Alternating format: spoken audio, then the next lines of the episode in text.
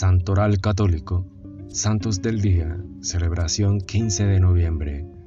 San Alberto Magno, obispo y doctor de la Iglesia, dominico. Alberto nació en Alemania alrededor del año 1200, en la familia de los condes Wolstadt, y desde muy joven fue enviado a estudiar a Padua, una ciudad de excelencia donde se cultivaban las artes liberales, y también a Bolonia y Venecia. El precoz estudiante se reveló realmente muy brillante. Fue luego llamado a profundizar en el estudio de la teología en Colonia, pero allí su espíritu filosófico muy crítico y sistemático tuvo que enfrentarse a cuestiones teológicas muy difíciles. Esta fuerte crisis logró superarla solo gracias a su gran capacidad de elaborar una armónica síntesis entre la sabiduría teológica revelada y la sabiduría propia de las ciencias humanas y naturales, síntesis que debía tender al bien supremo que es Dios. En este áspero camino, su filial devoción a la Virgen lo acompañó siempre. El amor por la enseñanza y el encuentro con Tomás de Aquino. Junto a su gran amor por el Señor, el estudio y la enseñanza eran las mayores pasiones de Alberto.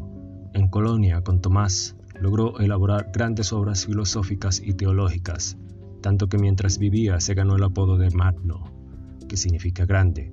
Se embarcó en el ambicioso proyecto de comentar las obras de Pseudo Dioniso Areopagita.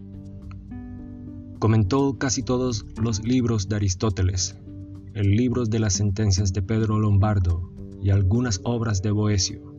De ese modo asimiló en la cultura cristiana el aristotelismo, las ciencias profanas y el pensamiento filosófico clásico. Alberto logró encontrar en la doctrina del alma espiritual el punto de encuentro entre Aristóteles y el pseudo Dionisio.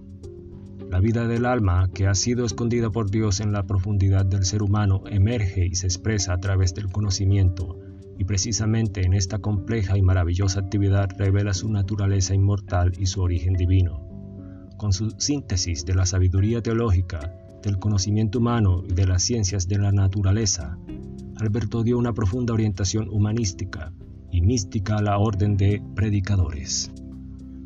El método y el fruto de su investigación filosófica y teológica le fue heredada luego a su genial discípulo Tomás, que también elaboró una monumental síntesis teológica entre la fe y la razón, integrando algunas verdades de la filosofía aristotélica con las verdades reveladas.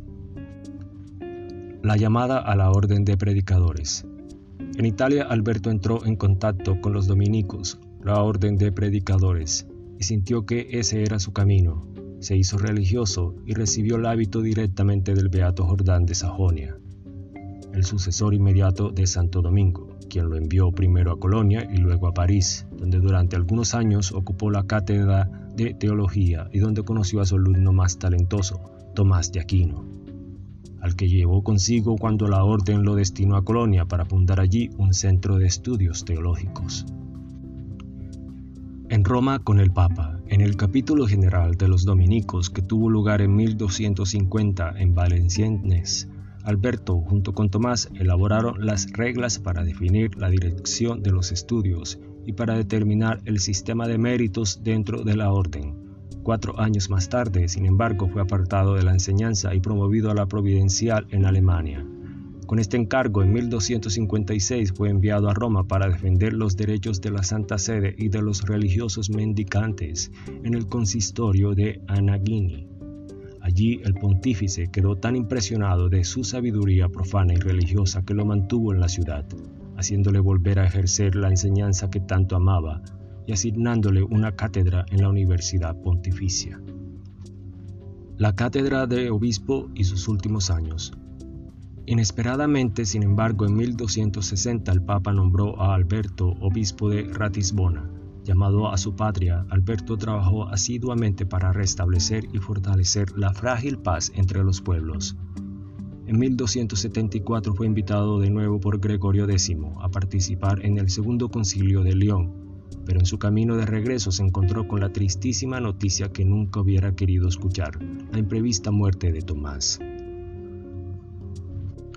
Fue un durísimo golpe para Alberto, que lo amaba como a un hijo, y solo tuvo la fuerza de comentar amargamente, la luz de la iglesia se ha apagado.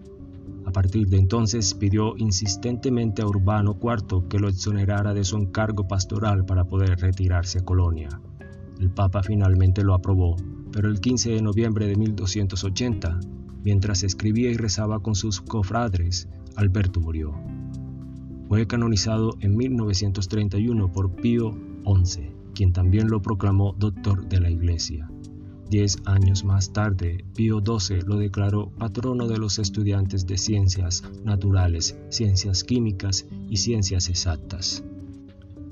Gracias. Gloria a Dios. Thank you.